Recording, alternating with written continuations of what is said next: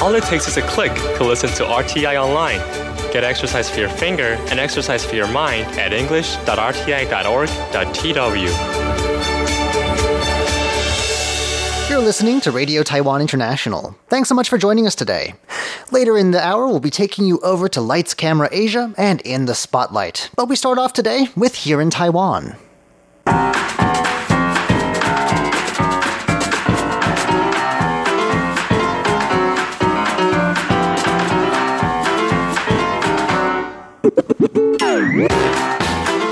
Hello and welcome to Here in Taiwan. Today is Thursday, September 19th. I'm John Van Trieste, and joining me here in the studio today, we've got Jake Chen. Hello. And Shirley Lin. Hi, John. Up next, we'll be meeting Taiwan's unusual take on pizza.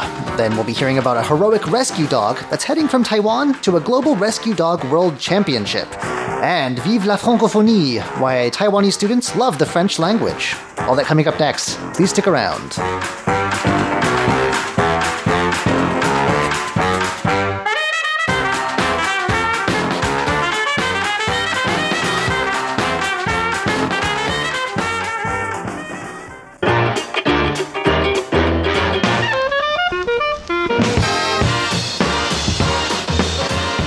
Pizza in Taiwan is much like pizza in many other parts of the world, perhaps Italy accepted. Uh, we do it the fast food way here, uh, although there are some oven fired places. I'm not sure if they would pass muster in Naples, I guess is what I'm saying. Um, and uh, some of the creative Taiwanese takes on pizza may even be downright eyebrow raising for those who aren't familiar with them. Okay, you can be sure they're eyebrow raising. And ones. this is, a, but keep in mind, I think part of a regional trend. I know Japanese pizza, for instance, is known for including such things as corn and mayonnaise and other things you probably wouldn't find anywhere else in the world. Oh, Okay. mayonnaise and pizza. Gee, that's new. I know. I'm sorry, I don't like mayonnaise. Although Japanese mayonnaise, I do like. Okay. Anyway, yeah. Let's start off with this. Um, there's one particular um, chain restaurant called Vasa Pizzeria, and pizza. Sorry, pizzeria, and it, this one is in. Oops. Uh, I think there's it, there's a chain here in Taipei as well, and uh, it featured. Guess what? Try to well close your eyes and try to picture this. But, if I close my eyes, I can't. I can't be. or taste this.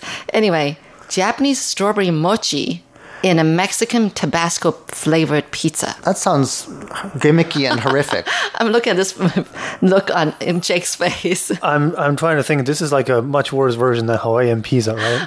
I thought that pineapple and bacon thing was bad enough. I know. Anyway, although I kind of like that though. But anyway, um, so this is um, yep, sweet and savory together on one. and spicy. and spicy. Yes, that is right. And then there's another pizza place in Jiayi uh, called Boss Pizza. It unveiled the boba milk tea pizza featuring a great deal of tapioca balls on top. Although I think I've seen this uh, concoction before. I think I have in too. Taipei. It's rather unfortunate. That's uh, terribly sweet and gummy, isn't it? Oh yeah, totally chewy and lots and lots of tapioca balls. I think it's got more than the ones I've tasted before. But anyway, um, the same restaurant has another signature menu. It's called the sticky rice sausage pizza. That's a very Taiwanese That dish, is but put on top of Taiwanese. pizza, maybe not very appropriate. Oh yeah, I know, but um, nice and chewy, huh? Sticky rice and all that. Then, uh, if uh, the above dishes sound really weird to you and uh, not weird enough or whatever, um, there's another Taipei's So Free pizza. So Free, yeah, and uh, they've got this ginger Superman pizza, which's got Superman. ginger strips Okay. along with salted duck eggs and corn. That There's sounds always to a me. corn thing. That sounds to me more normal than the other one. Are you serious? Yeah. Oh, I don't know. Ginger and duck eggs. That sound normal. I mean, Oh, well, I- it I- sounds like it's not like let's marry the sweetest thing we can find with the spiciest and call it a dish. It's uh, at least sort of in the same flavor group. you Well, know. if you Yeah. put you, it you could imagine ginger in the same dish with duck eggs or eggs of some kind. Well, It's not I- out of the imagination. Can't Here's imagine the thing, I. I, yeah, I don't quite like ginger except with um, these uh, soup dumplings. Hmm. That's about it. But anyway, I don't think I'd be trying any of these. We should point out that this is not typical of Taiwanese pizza. it's definitely not. Um, what do we do normally get? Sometimes we have pizza here at the office. Uh, Yeah. What, what what kinds do you guys normally order? I oh, we get normal ones, we're right? pretty bland, actually. Yeah. There are some adventurous options. I just never go for them. I know. Um, well, of course, there's also the famous Pizza Hut chain, and they've also tried to be original original here too. They said, "I'm not gonna, you know, uh, be defeated." So they came with um, they Hey, came you on the with um, competition with that? Okay. yeah, stinky tofu pizza. That sounds like a poor business decision. right. And poor Because- PR move as well. because not only ew, first of all, but secondly, it, how much do you think they had to spend to get the smell out of the restaurants once that was discontinued? Oh, that is true. Unless I mean, they give you. a- reupholstering things, and it'll never come out. Yeah. How much stuff do they have to throw away? Think, think about the oven, how that smells afterwards. Oh, I know. That's awful. Well, for this June, just this past June, they also had a special one, a specialty durian pizza. oh, Okay, I'm out.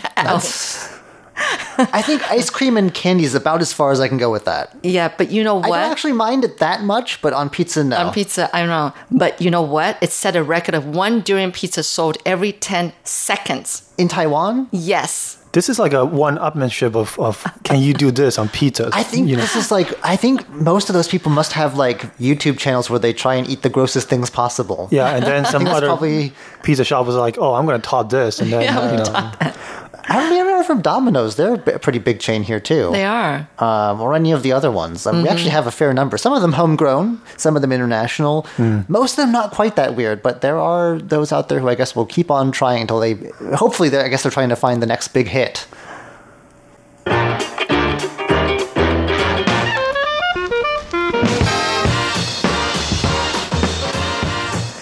This is the first time that I've heard of this particular dog, but apparently, at least this, according to this article, uh, this dog became a household name in Taiwan uh, back when uh, it helped two people who were trapped under a partly collapsed building after the Hualien earthquake. oh, that one. Oh, okay. His name is Tie Xiong, which means uh, like uh, iron hero. Yeah. Um, uh, which I guess is uh, a pretty apt name, actually, given Definitely. the type uh, of work that this five-year-old golden Labrador is in. Um, this is a dog that is on another heroic mission, this time to show uh, the prowess of Taiwan's rescue dogs at the World Championship for Rescue Dogs, which is an annual competition, which this year is being held in France.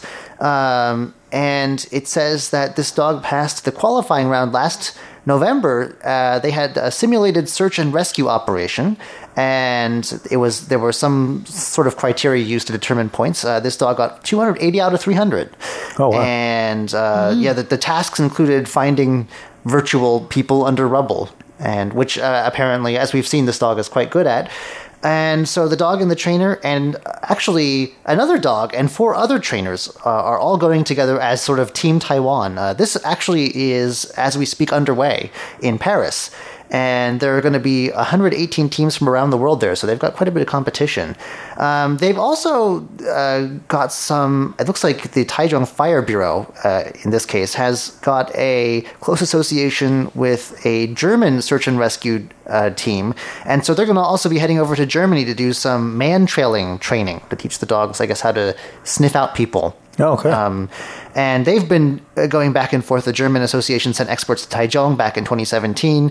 Uh, and it says that they train dogs, including Tiexiong. So uh, I guess the dog will be going back to see some old trainers. Um, yeah, it, it looks like uh, this dog has got some great things ahead. It's five years old. I'm not sure what the sort of average career of a search and rescue dog is. But then, that's a good question. when you think dog years, it's like human years divided by seven, so know. that's like a, in his mid thirties. I mean, it's uh, already though. I mean, uh, one of the people that it rescued, uh, I think, was that in, in 2016? Was the Hualien earthquake? 2017. 17, yeah. Sorry, Early um, 2017. Was uh, trapped under that in that collapsed building for 15 hours and was pulled out of the rubble virtually unharmed. And I think the dog definitely had a lot to do with that. Good job. Um, so yeah, it's actually the dog has been named a Taichung City ambassador in recognition of his heroic deeds, and uh, I guess. Uh, Maybe it's a good opportunity to get uh, more people in France to know about Taichung too. Oh, good.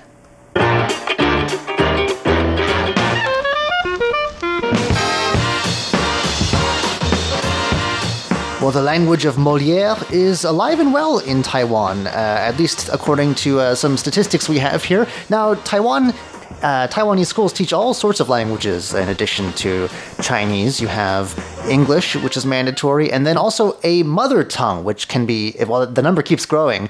It can be Taiwanese Hokkien, Hakka, one of 16 indigenous languages, and now a whole slew of Southeast Asian languages in addition. Oh, right. And Right. despite all of that, and the popularity, always in Taiwan, of Japanese and Korean, Right, right, the French right. language has won over a lot of hearts. It's been rising for the last few years, and uh, these are figures coming from the Ministry of Education.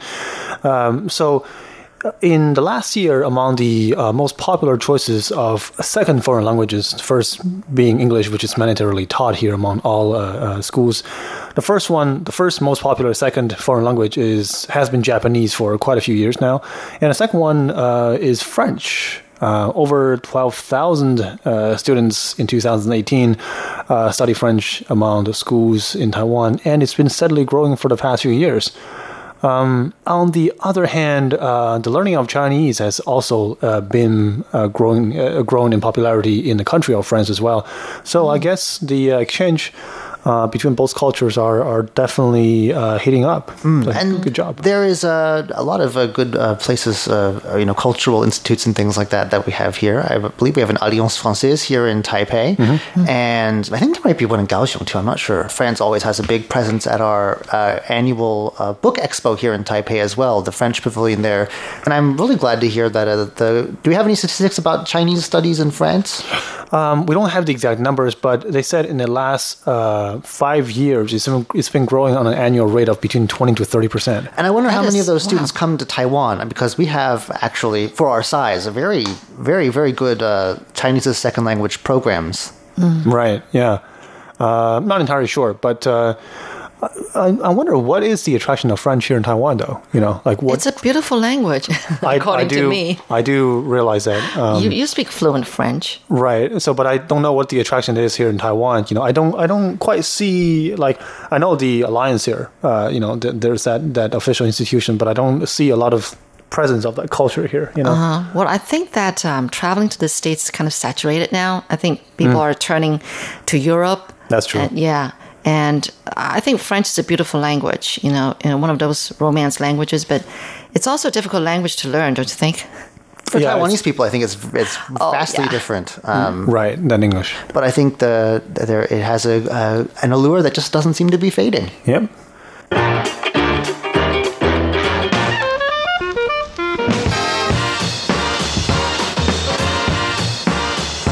Okay, well, uh, today we're bringing you another update in the ongoing saga of the leopard cat train. Actually, specifically a train. Uh, this is uh, a story that we first told uh, on this very program some time ago. It may be we need to refresh some memories here. Yeah, maybe last month. Um, well, basically, what happened was that uh, uh, the, um, the what's it, Jiji train is Mm-hmm. It's a uh, train line. It's a train line. It's mostly used for tourism. It's yeah, not really, it goes uh, between Changhua and oh, I forgot now the other destination. But um, then they, they were going to launch this new train, so they hired someone to design a train. Mm-hmm. And this woman, a Taiwanese woman artist, um, she uh, took a actually it was more an image of a leopard, Hmm. not a leopard cat. And some sharp-eyed netizens saw that and said, "No, that's not a leopard cat." And so they come, kind of traced it back to the fact that she got that image from a Russian artist.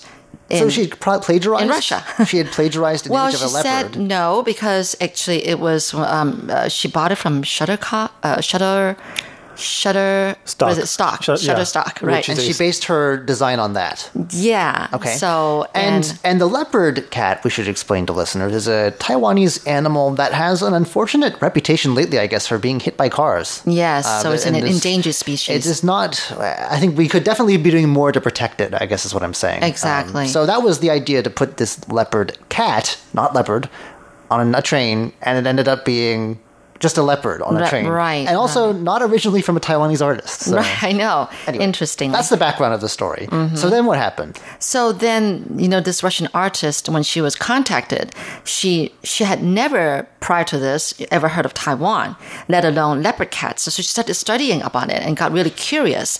And she offered to redo, you know, like three different illustrations of the actual leopard cat. The real one this That- time, the not, real not one. to be confused Yeah. with a leopard. It, it And- looked quite different, actually. Exactly. Exactly. And eventually, um, Taiwan heard about this, and the government heard about this, and so they invited her to come visit Taiwan. And so I believe that she she's here, or she was here. Yeah, and then she donated several of her paintings, uh, the the ones that she did, the new ones, to uh, I think the local government. And then uh, the latest development is that they added uh, the uh, sort of the designs from her new painting onto the Jiji train, which launched. Uh, yesterday, uh, that train finally launched after uh, much uh, debate on the matter.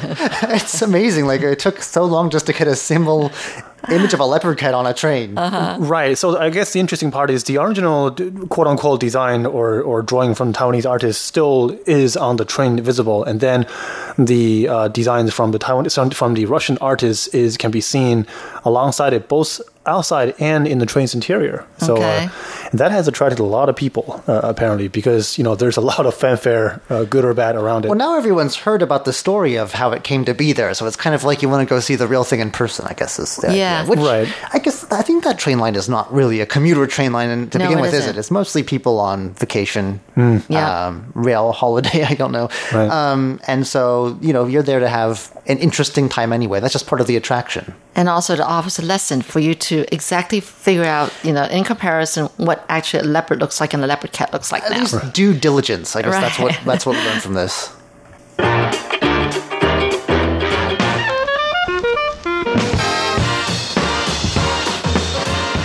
Well, Taiwan civil servants are a very hardworking bunch. I've never had a bad experience with one, uh, which I can't say for pretty much anywhere else I've ever been, for the most part.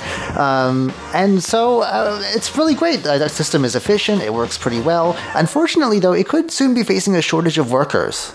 Right. Now, the number of civil people who took part in the civil servants exam just came in uh, this year. So this year, the figure falls to 86,000. Now, that doesn't seem like a very low number, but when we compare that to uh, what took place in the last couple of years and decades, the number has fallen considerably due to, I guess we've talked about it many, many times, the uh, birth rate, which doesn't seem to recover. Uh, at- Okay, at- so the, the fewer children are born, and so fewer children grow up, and so Mm-hmm. Fewer children decide they want to be civil servants and enter the pipeline. exactly. Ergo, we don't have enough civil servants. Right. and uh, and as an aging population, we have we do have plenty of people who do need their service. So Right, this stuff- especially uh, elder care issues and things like that. exactly that's going to be quite, uh, I guess, a a challenge uh, coming ahead in the next few years and, and decades. So yeah, when you look at the number of people who did take part in civil servants entrance exams in, say, the last uh, few years, um, between I say between 2006 to 2016. Now, this decade, um, there has been more than 100,000 uh, applicants who took part in the exam every single year. That sounds pretty like a lot. Right. The height uh, of it was in 2012, where more than 150,000 people took part. So almost twice of that of this year. I mean, we have what, 23 million people or so? Yeah. Yes. So it's, I mean, that's, I don't know how, what the proportion normally is like, but that's just, that sounds reasonable. That sounds a lot, but then again, around 10 to 12 percent of that eventually gets. Okay, to- so only the to- cream of the crop make it oh, in. yeah. Right. So you're looking Sure. at about uh, eight, eight to ten thousand uh, every year. Um, so yeah, um, but since 2016, uh, the number has been dwindling significantly every year to roughly uh, more than 80,000 this year. The uh, Ministry of Education looked at a number and he said in about six to seven years, the figure is going to fall uh, below 70,000. Now, that's going to be a real problem because, again, only about 10 to 12% of that is going to qualify. And these are not jobs, I don't think, for the most part, yet at least, that you can replace with robots or something like that. It's Oh, not, no. It's not, not really, I don't know how you would automate some of the things that these people do, you know? They do a lot of work. They're like, um, bad example, they're like 7 Eleven workers, but they do that work for the government. You know, they do like 20 types of I think different it's a work. bit more sophisticated than that. Yeah. but, Right. uh, I you know, think- here when people say that um, you're taking the civil servant exam, they Hmm. think that you're looking for a stable um, Job. You know, job. Yes. Yeah, Yeah, just it- no challenges, just stable, stable income, stable, I don't stable all know how often that is the case, though. Oh, I It's, think uh, Taiwanese people do see that if they hear of some young people who's going to take a guokao, you that know, they're not gonna- they're not they think, ambitious enough? Oh, yeah, yeah, has- yes. well- there is that little bit. in- Has that inkling stigma to it? Yes, Uh. yes. Well, I, we're going to need these people, I guess. We're yeah, gonna I have a suppose. shortage, Yeah, so yeah. better stop looking down on them, I suppose. Well, that's about all we have time for on today's edition of Here in Taiwan. I'm John Van Trieste. I'm Jake Chen. And I'm Shirley Lin. Don't go anywhere just yet. Coming up next, it's Lights, Camera, Asia, and In the Spotlight.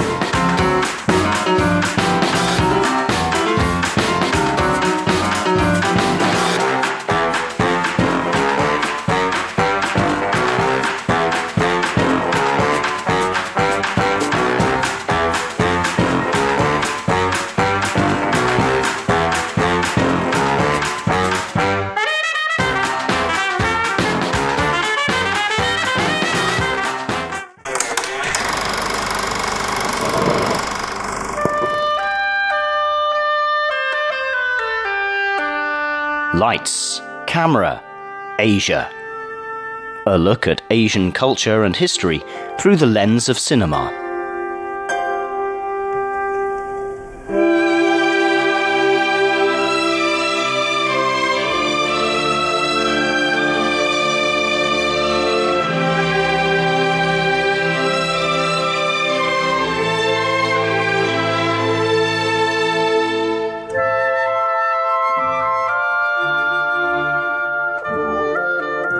Hello and welcome to Lights Camera Asia.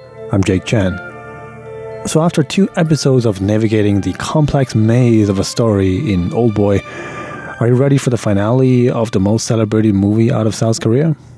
Well, I hope you are. And what I also hope is that my praise for the movie in the past few weeks have gotten you to watch it at some point because well, it goes without saying that uh, there is going to be a major, major spoiler coming ahead when we approach the film's ending.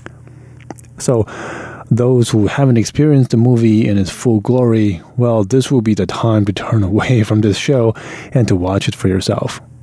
And for the rest of us, let's move forward.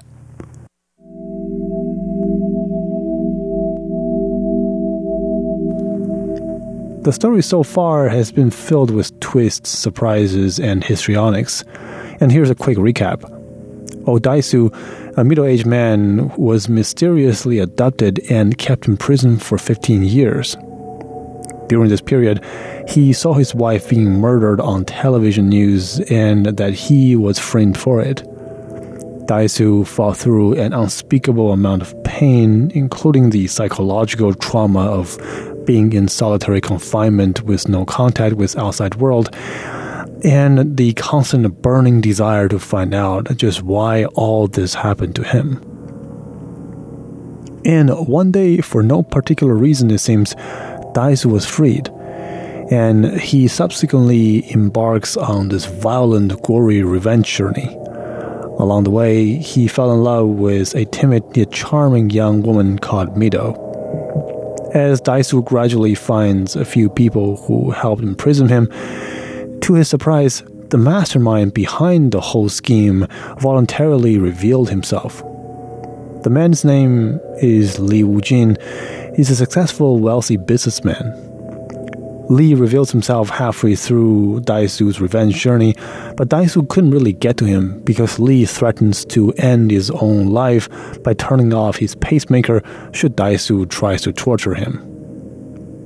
Lee wouldn't reveal the reason for imprisoning Daisu for 15 years, as he insists that Daisu finds out for himself.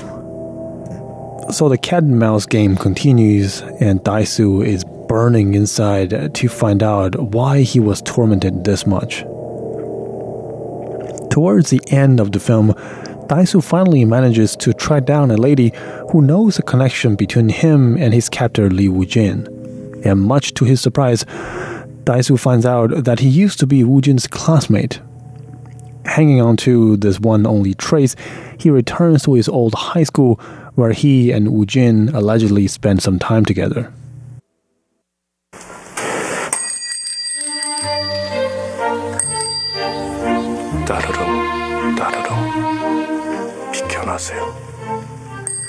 Walking across the campus certainly feels like a trip down memory lane. Some of the more vivid moments of Daisu's own teenage years come flashing in front of his eyes. It's at this moment that Daisu further remembers an incident that could have complicated his relations with Wu Jin, a boy that he actually barely knew at the time. It was one sunny afternoon many, many years ago Daisu was still a mischievous teenager at the time. As he sees a young lady riding her bicycle across the field and passes him, he strikes up the conversation. The young lady's name was Sua, and he was Wu Jin's sister. The two didn't talk for too long, and Sua leaves. Daisu follows her out of curiosity, only to find out later that Sua ends up in the classroom and was getting intimate with his brother. Daisu, now as a grown up adult, asks around the school and finally finds out about what happens to the pair since he left town. There was a rumor about these two engaging in an incestuous relationship and that Sua eventually got pregnant. Being in a small school in a small town, the rumor quickly spread like wildfire and it engulfed Sua's surrounding. A teenage girl like her couldn't handle the shame, nor could she explain herself to the hundreds of mouths who'd speak ill of her behind her back.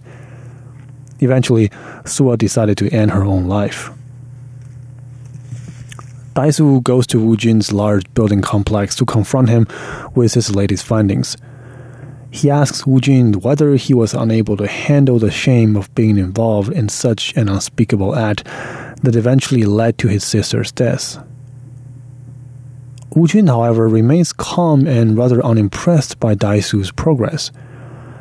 He then shows Daisu a piece of the puzzle that connects him to the entire incident. As it turns out, Daisu told his friend about witnessing Wu Jin and Sua getting intimate. At the time, Daisu's family was about to move away from the town, and he didn't think it would do much harm. However, it was because of his big mouth that a rumor began to spread and eventually got out of hand. Daisu is stunned to realize the damage that he caused, but one question still remains as Wu Jun asks him several times throughout the film. If he imprisoned Daisu for revenge, why letting him out? And more specifically, why letting him out after 15 years?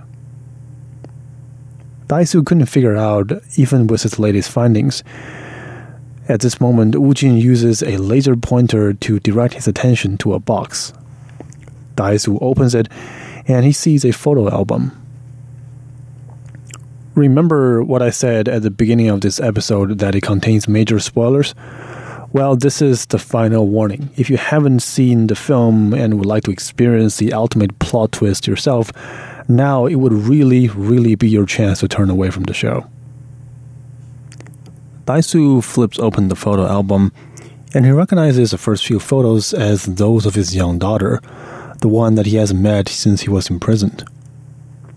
Or that's what he thought before he kept on flipping.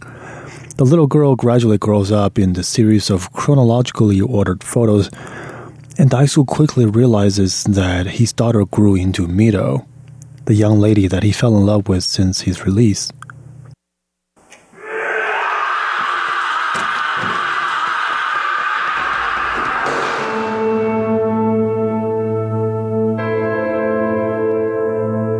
Daisu goes absolutely berserk.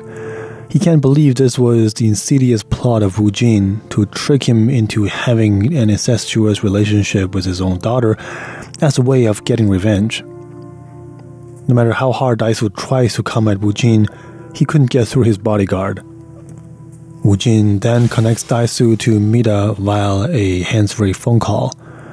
Mido has been held captive by one of Wu Jin's henchmen, and she sounds scared and lost. She asks Daisu on the phone about a box that's placed right in front of her and whether she should be opening it. Daisu is totally devastated. Opening that box will reveal a secret that would haunt and damage her for the rest of her life. He couldn't bear the thought of such unthinkable consequences, and he begins to bag Wu Jin with everything he can.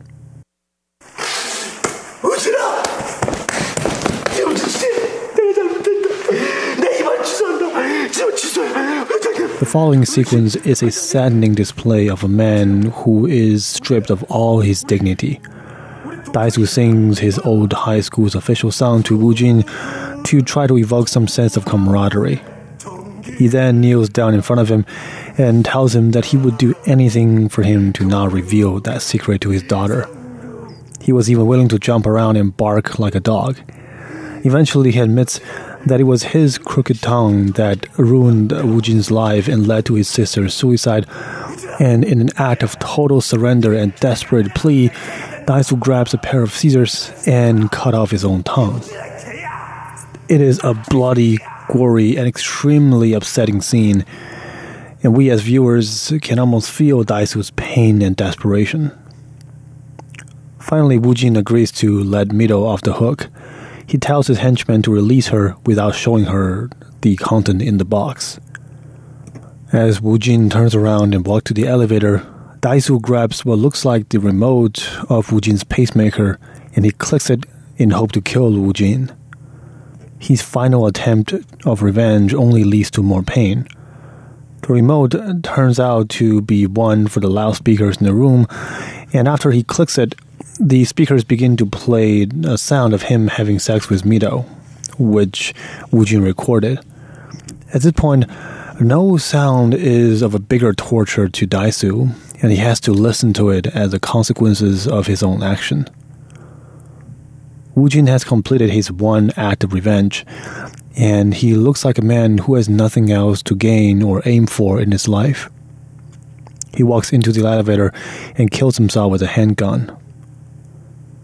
Towards the end of the movie, Daisu seeks out the hypnotist that Wu Jin has employed, who has hypnotized him and Mido for countless times to get those two to be attracted to one another. He asks her to remove his memory, and the hypnotist reluctantly agrees.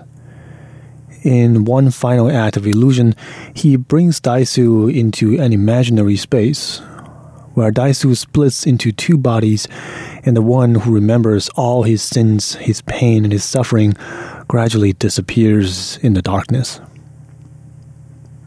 At the end of the movie, Mido, who still doesn't know about her true relationship with Daisu, finds him in a snowy forest. She embraces her lover, and Daisu smiles in her embrace in return.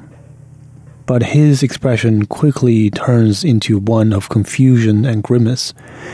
It is not clear that whether he is truly rid of his memories and demons, or that he still has some traces of it left in his memory. The movie ends with the two seeing a sunrise together.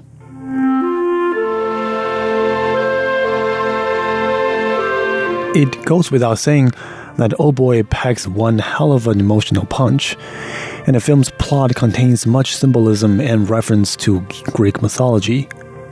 In next week's episode, we'll wrap up the mini series and try to unpack some of the hidden meanings and significance in the movie in order to truly appreciate the masterpiece that it is. Thanks very much for listening to Lights Camera Asia. I'm Jake Chen, and talk to you next week.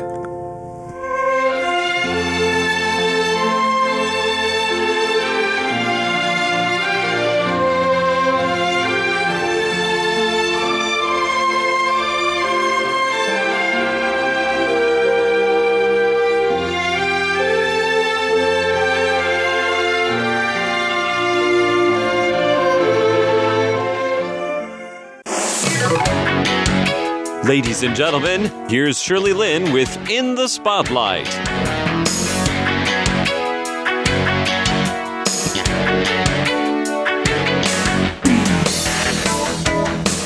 Welcome to In the Spotlight. I'm Shirley Lin.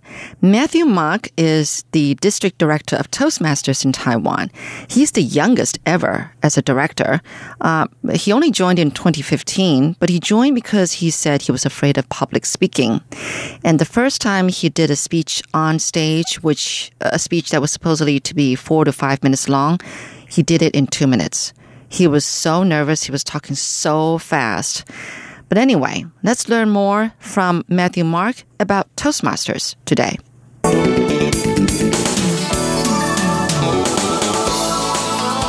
Okay, so that was the first attempt making a speech. So what happened the second time? The Do you second- still remember? Yeah, I think the second time, I think I definitely paid attention because the second speech is five to seven minutes, so we had more time to deal with that. What was the time span between the first speech and the second speech that you made? I think it was a month. Okay. Usually, we would recommend, Recommend. a speech a month. Yeah, if you don't do it, so usually Toastmasters meetings, each club uh, has their own decision, but normally Oh. we recommend to have two meetings a month. Okay. So every first or third week, every second or fourth week, something That like that. Oh. Yeah, because we feel like if you're only going to do it once a month, that's not enough practice. Yeah, true. And probably by the next time you give a speech or you're in the environment, you forgot whatever feedback you got the last time because it's been so long. Oh. Okay. So we would recommend maybe a speech a month just Yeah. to be in pace and just to make sure that you remember the feedback you got and then you can go ahead. Of course, if you want to do a speech every meeting, that's fine. But you know, with a club usually contains 20 members. That's the healthy club, we Yeah, would say. okay. Sometimes clubs don't have that many members, maybe, but of course, we try to raise the number. We help them to recruit members. But we also have clubs where the membership is 38. Sometimes it's not easy to schedule a speech because everyone wants to give a speech, or everyone wants what we call stage time. Okay. So then it's difficult because you have to wait in a line, you know, for your turn. Yeah. But there's, of course, besides giving speeches in Toastmasters, there's other roles, mini speeches like table topics, which is impromptu speaking, so thinking on your feet. You could be an evaluator for somebody else to give them feedback. And that's a really great skill, I think, because in Taiwan, people don't like to be evaluated because they might take it personally. Yeah. They might feel like they're being It's a- it's a attacked matter of or saving face. right? Or Yeah. it's rude or something. But I think feedback is a very important thing because you need to learn what you're doing well. And usually we're pretty oblivious to our own personality, our mm-hmm. own work ethics. Mm-hmm. So it's nice to receive feedback. And I think it's regarding our work or our performance. So we shouldn't take it personally because I'm sure the other colleague or friend doesn't have anything personal against you okay. and they care about you, which is why they give you feedback. Because if they didn't, they wouldn't bother to waste their time or energy to give you feedback. Mm. So, and I think we learn how to do that in a very effective manner where we give positive feedback and then we also give you room what you need to improve on. We mm-hmm. don't say what's bad about you. That would be bad. We would say, "Oh, you can improve on this." Okay. Or we think you could do this better. So we would do that. It's like how you say it. Yeah, it's it's a way of how you form your sentences, how mm-hmm. you're saying it, and then even the timer. So we do learn about time management, how you can give speeches in a logical, easy to understand, get to the point manner between five to seven minutes. Hmm. It seems like a long time, but it's actually pretty short when you have a lot to say, and when you don't have a lot to say, it feels like eternity. Yes. Some people are like, why is it not five minutes yet? Can I get off now? I'm done. And so that's really helpful because I'm sure, surely, we've been in situations where we've heard a speech, it's gone on for ages. We did not understand what the speaker was trying to tell us. We Right. didn't get the message. We couldn't understand what they were saying. So I think that's also very important just to learn to respect time. Everybody's time is precious, everybody's stage time is precious, and we want to make sure we're on schedule. Now you said that your club was probably about 20 people. Does that mean the audience, when it comes to stage time, the audience is 19 people? Yeah, that's a good question. Actually, Really? So we have 20 people. Sometimes not all 20 people can make it because we have schedule conflicts and sometimes Yeah. things come up. So we do invite guests oh. from other clubs. Other clubs. So we, we network between our clubs. Or sometimes guests like friends and family of our members. And they take them there. He's like, where are you disappearing to every noon? Or where are you disappearing to every Tuesday evening? Oh, you out? Oh, you come and see. And then they bring their family and friends, their husbands and wives, and uh-huh. other halves, and then they end up might end up joining because they like the atmosphere, or they like what Toastmasters has to present or has to offer. Hmm. So we have guests or other members from other clubs. How do you become a director? That's a very good question. So, to be the district director, you have to have gone through club membership. So, you have to be a club member first, and then you have to be a club leader. So, we have a club. We would say executive committee, which is consisted of the club president, the vice president of education, vice president of membership, and all these other different roles. So are you voted on or selected yeah, so voted to be on, district huh? director, you're elected. Okay. Yeah, you're elected by the district council. Uh-huh. So the district council consists of the district leadership, which is a lot of members. There's a committee. But then would it be up from a pool of people who wants to become directors? It's from a poll of people from our members, from our clubs. So the president and vice president of education of the clubs in Taiwan have voting rights. And then you you are nominated first by what is called the district leadership committee. All right. So you're nominated by the committee, and then you end up being voted on by the district council plus executive committee of the district. Normally in Taiwan, the nice thing is nobody really vies for the district director position. You usually you have some shy. you usually have some competition in the club growth director position, which is so we have the director district director and then there's program quality director who's in charge of the education and the educational part the contests um, stuff like that for the district and then we have the club growth director who's in charge of making sure our clubs are alive and healthy and helping clubs that are struggling You're listening to In the Spotlight with Shirley Lin. I think the biggest fear is memorizing the script. yes How do you do that? So I think because I'm a native speaker, it's a little different. So I know for Taiwanese people, when they're giving a speech, they usually have a script. Mm. So I actually tried doing that in the beginning because I was like, everyone is giving us, you know, doing a script. But then when you go on stage, you're not supposed to bring a script on stage, right? For the first speech, when you're doing what we call the icebreaker, which is self introduction, yes, you do. You can. You You are can. allowed to bring a Okay. script. And honestly, if you know you're a few speeches in and you're still bringing up your script just because you are fearful that you might forget, Yeah. or maybe because oh my gosh, you know I was too busy this week, so I didn't memorize it. Yeah. we wouldn't say oh my gosh, you took up. Know, you're not supposed to do that. We would say, oh, you could try not to bring up a script next time. So we worded it in a way that, so we won't bash you for Right. bringing up a script.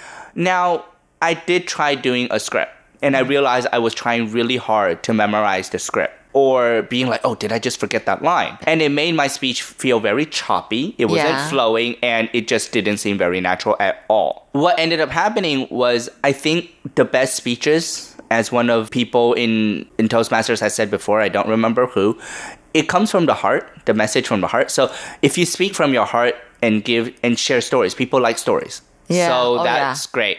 So now actually I do not write my speeches. I have an outline of what I am going to say and what points I will say, but I don't exactly write a script. Because I oh. feel like I'm going to get tied down by that. I'm going to be like, which word did I just not use? Which sentence did I just skip? And I Yeah, try to go true. back on it, and then that just makes the speech completely choppy. Oh, Yeah, so now I don't write scripts, but that's not to say I don't recommend writing a script. I think you should still write a script if Mm-hmm. you need it. But just personally, I don't write scripts Mm. now. And how do you overcome stage fright? What do they teach you at Toastmasters? I'm so curious. So I think it's just breathing in and out, first of all, and just being prepared. So if you're not prepared, obviously you'll be very nervous because you have all these faces looking at you from the audience. And I think it's not looking at the audience directly in the eye. So I've done workshops on this. It's Oh. looking at a point, maybe the wall, the clock between the chairs, something near the audience. Okay. So it feels like they're uh-huh. like, oh, he's looking at me, he's making eye contact, but maybe I'm not exactly looking at you. Uh-huh. I'm just making it seem like I'm looking at you. So that's one of Oh. the techniques. And I think it's to also listen attentively, especially for table topics. That's actually one of the most nerve wracking, uh, as a lot of members would say, is the don't call me session. Because they're like, oh my gosh, you don't know the question till that particular moment. The only Right. person who knows is the person giving the question. You know, we tell the audience members, please think when you hear the question and then, you know, devise a speech. So, don't just be like, don't call me, don't call me, don't call me. And then when the question comes and then they, you know, surely, and then you're like, what, what was the question? Because in your brain, you were just like, don't call me, don't call oh, me. you mean they'll still read the question first before they call your name? Okay, so in the club session, when we're practicing this session, uh-huh. usually what happens is the table topics master, is what we will call them, the host, will ask the question first. Oh. And then be like, um, Shirley. And then, you know, you've already heard the question and now you have to go on stage. So you have that moment from when you heard the question. Yes. Usually they say it twice. And you have from that moment to the moment you get out of your seat, walk up to the stage to think of kind of what the answer might be that you would like to give. But at contest level, this is why it's contest is you do not hear the question till you're actually on stage. Okay. So, you know, it's there and then boom, the question comes and then you have like 20. I would say like 10 seconds kind 10 of seconds, just okay. to really think about because if you're standing on stage, we can't let you stand there forever, right? Mm. Because if you're nervous or you just don't know, usually the timing will start after 20 seconds of just not saying anything. And then at contest level, if you go overtime, we don't tell you you're overtime. Oh, Yeah, you just we, you, but you do finish what you want to say. uh, you could finish what you want to say, but you won't know if you're overtime or not because Uh-huh. we have these flags. Okay. So the green one is like you've met the minimum time requirement. Okay. Yellow is middle, and usually you have about a minute left, or Uh-huh. sometimes 30 seconds, depending on what session we're talking about. And usually we would say that's a good time to start closing your speeches or concluding. Uh-huh. And then at red, that's when time is up, and you have Uh-huh. 30 seconds of leeway Right. To get off the stage and finish everything. Right. Now, normally at a club meeting where we we would Well, say how many minutes do you have? Five? it depends on if you're giving a regular speech. You, normally, I would say most of the time it's five to seven minutes. Okay. Mm-hmm. If it is table topics, the impromptu part, that's one to two minutes. If you're Oh. giving an evaluation, that's two to three minutes. Okay. Yeah. Okay. Wow. And normally at the club level where we call it the training ground, the practice, what would happen is you would see the red flag, you have 30 seconds. After the 30 seconds is up, you would get a bell, like Mm. bing, and then you know you have to get off stage. yeah. If there is no bell, people would just start clapping to drown out your voice to tell you time is up. Uh-huh. At the contest level, you will see the red flag and you will see it until you finish, so you don't know if you're overtime or not. oh, okay. But that's out of fairness. Yeah. Yeah. Oh, wow. This sounds sounds fun. It is. I think it's fun. People are like, "Oh my gosh, this is like you." You know, your initial reaction. Uh-huh. This is so nerve wracking. Oh my gosh, this is intense. Uh-huh. But it is fun. I think it is a lot of fun through Toastmasters. It's not just personal growth. You also grow others. You help other people grow. You are able to grow, but also it's more about networking. Hmm. Through Toastmasters, I've met people from all walks of life. Yeah, I'm Maybe sure. they've grown up in other countries like myself. Maybe they are doing a different job. I've met doctors, I've met lawyers, retired lawyers, uh, Mm-hmm. retired teachers, interpreters, translators. I've met all these different people, and it's great because all these people from different walks of life, through their speeches or even just chatting with them, you learn about them and their fields. And it's great. You get Yeah. to you never know when you're gonna need to talk to somebody from that particular with that particular field of expertise. So I think it's great, you know, especially since I didn't grow up in Taiwan. So I have a very limited circle of just knowing my coworkers. So I think through the three and a half, four years that I've been Toastmasters, I've definitely gotten to know more people. And then it's great to have all these acquaintances and friendships so that, you know, I can call on people for help. And of course, they can call me for help. And it's really a mutual thing. I think it's uh, networking and just mutual growth. Well, it sounds to me that you intend to join Toastmasters till re- you retire for the rest of your life. you know, I uh, hope so. Yeah, you hope so, huh? Wow, it's just been so wonderful talking to you, Matthew. Oh, it's and been great talking to you too, Shirley. yeah, and and I feel like I understand Toastmasters so much more from you today. You know, so it sounds like a great place to be. Oh, you should join. Okay, thank you so much, and good luck with everything you're doing as director and everything else that you're doing. Thank you, Matthew, and good luck. Thank you, Shirley. Bye bye bye.